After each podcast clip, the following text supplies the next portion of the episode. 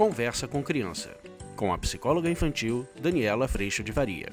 Oi, turminha! Ai, gente, o coração aperta nessas horas, a gente corre um risco aí nesse negócio, porque de novo a gente está tendo a oportunidade de, no desconforto que tem função, a gente ajudar nossos filhos a crescerem. Mas a nossa tendência, essa é uma tendência de toda mãe, de todo pai que está aí me ouvindo, é a gente achar que o desconforto, a tristeza que a gente está vendo nossos filhos viverem numa situação como essa, muitas vezes é sofrimento, é algo que está injusto, que a gente tinha que salvar os nossos filhos. E quando a gente faz isso, a gente vai muito para aquela linha, né? Esse amigo não serve mesmo.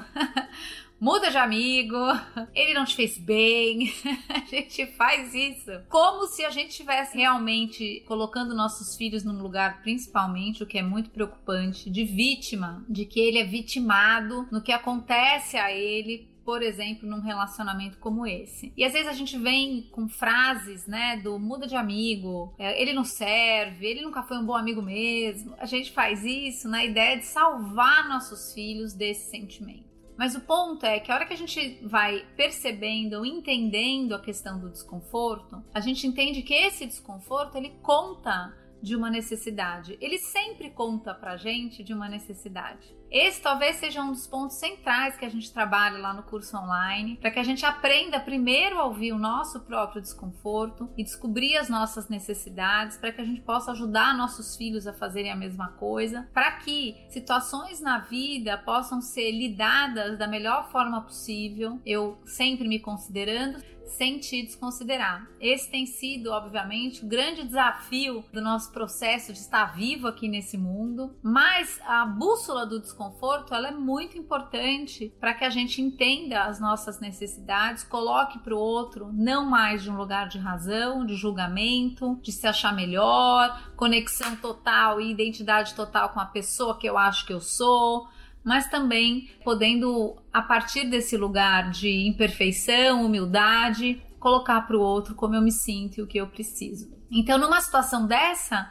eu diria para você que me escreveu que primeiro o nosso grande desafio é não entrar no lugar de salvador. E sim acolher essa criança com toda a tristeza que vai chegar porque vai chegar. Como é que a gente consegue acolher um filho numa situação dessa? A gente só consegue acolher um filho numa situação dessa se eu sou capaz de me escanear e perceber que eu passo hoje pelas mesmas situações. Aquela amiga que fez um aniversário e não te chamou, aquela amiga que você se dedica tanto que de repente a dedicação de volta não acontece do mesmo jeito, aquela pessoa que para você é tão importante, mas que de repente na hora talvez do vamos ver, não é você que tá lá do lado dela ou ela não tá do seu lado. A gente tem muitas nos nossos relacionamentos de aprender a saída primordial de um lugar muito comum da nossa existência humana, que é a gente estar tá muito mais preocupado em quem a gente tem que ser para a gente receber amor do que a gente realmente amar.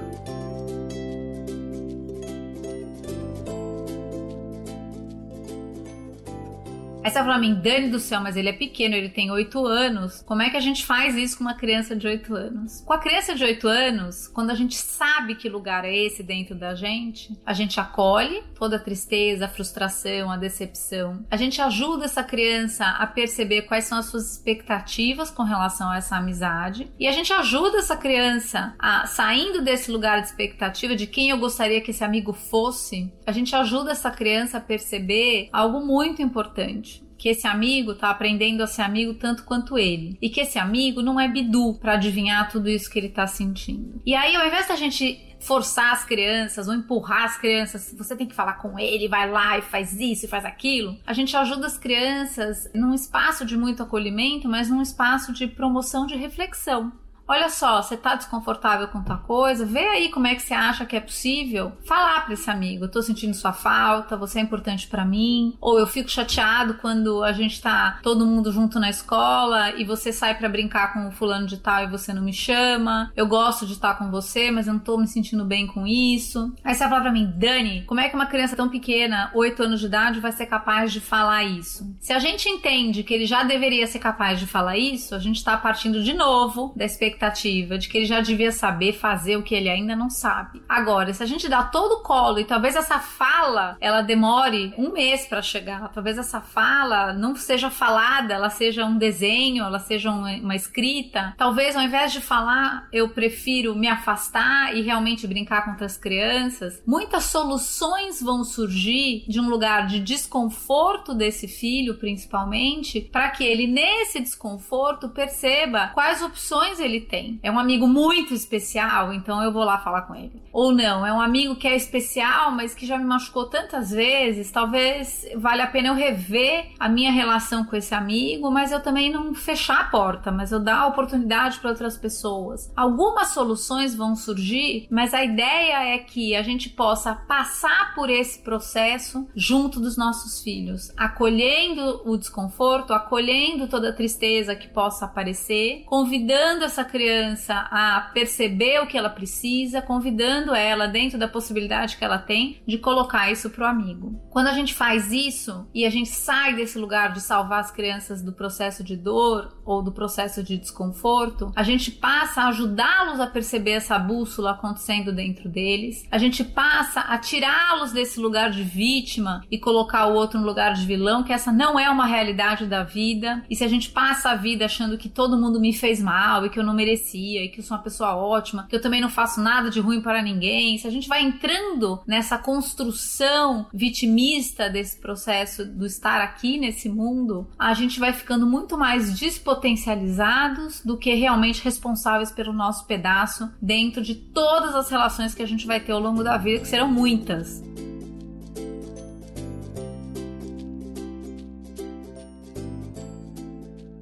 Mas na hora que eu aprendo a ouvir o que eu sinto, a ouvir o que eu preciso, a me perceber tão imperfeito, porque obviamente vale a pena a gente acolher esse filho, acolher essa situação, mas também mostrar para essa criança que muitas vezes, provavelmente, quando ele estava super empolgado com o João, ele também não chamou o Felipe. Perceber que é muito legal eu descobrir o que eu não gosto, mas perceber que muitas vezes a gente também faz a mesma coisa com outras pessoas. Isso vai trazendo pra gente e para as crianças uma humildade de conseguir falar com o outro do que eu preciso de um lugar de quem também comete erros. Falar com o outro que eu preciso de um lugar de humildade ao invés de um lugar de acusação. E a hora que a gente começa a fluir dessa forma, a gente entende que esses momentos eles são presentes, eles são processos de crescimento acontecendo. E sim, eles desenvolvem o nosso caráter, eles trabalham a nossa postura no mundo, eles trabalham como que a gente lida com situações adversas que existem e que acontecem. Afinal de contas, a gente está nessa condição humana e nessa nessa condição do nosso mundo, da nossa existência, e a gente vai invertendo essa equação da vida sobre eu quero que esse amigo me ame, mas então eu posso começar a responder a pergunta que é como é que eu posso demonstrar o meu amor por ele e colocar para ele dentro do espaço de consideração o que que eu preciso.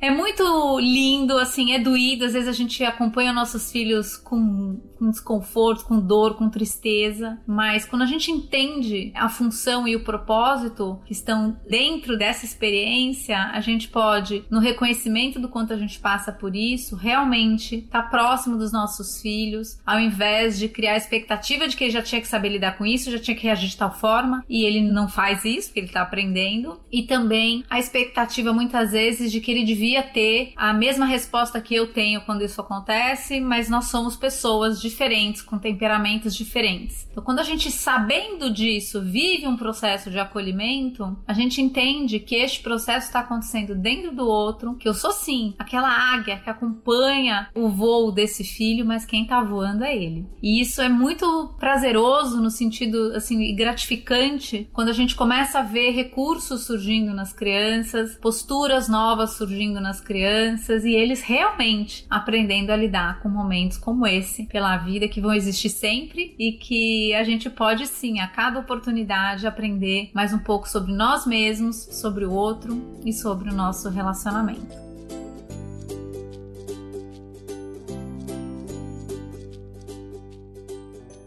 Espero que você tenha gostado, que você tenha se sentido respondida. Eu fico muito agradecida pela pergunta. Se você quiser, todos vocês, aprofundar essa postura e um espaço de sustentação para essa postura, eu convido você para vir para o curso online. Se essa não for uma opção, procure aí um grupo de mães, um grupo de apoio, um grupo de auxílio, porque quando a gente começa a viver esse acolhimento na nossa horizontal, a gente realmente não se sente só nesse processo e tem uma real sustentação para caminhar nesse acompanhamento dos filhos que muitas vezes dói dentro da gente. E não deixe nunca, jamais, de buscar a primordial sustentação nessa relação vertical com Deus, que essa sim te traz paz e muita tranquilidade para perceber a função da dor e todo o crescimento acontecendo. Eu agradeço a Deus em primeiro lugar por toda a paz e sustentação no meu coração e agradeço muito a tua presença. Um beijo, a gente se vê. Tchau. Você acabou de ouvir Conversa com Criança, com a psicóloga infantil Daniela Freixo de Faria. Mande seu e-mail para conversa@danielafaria.com.br.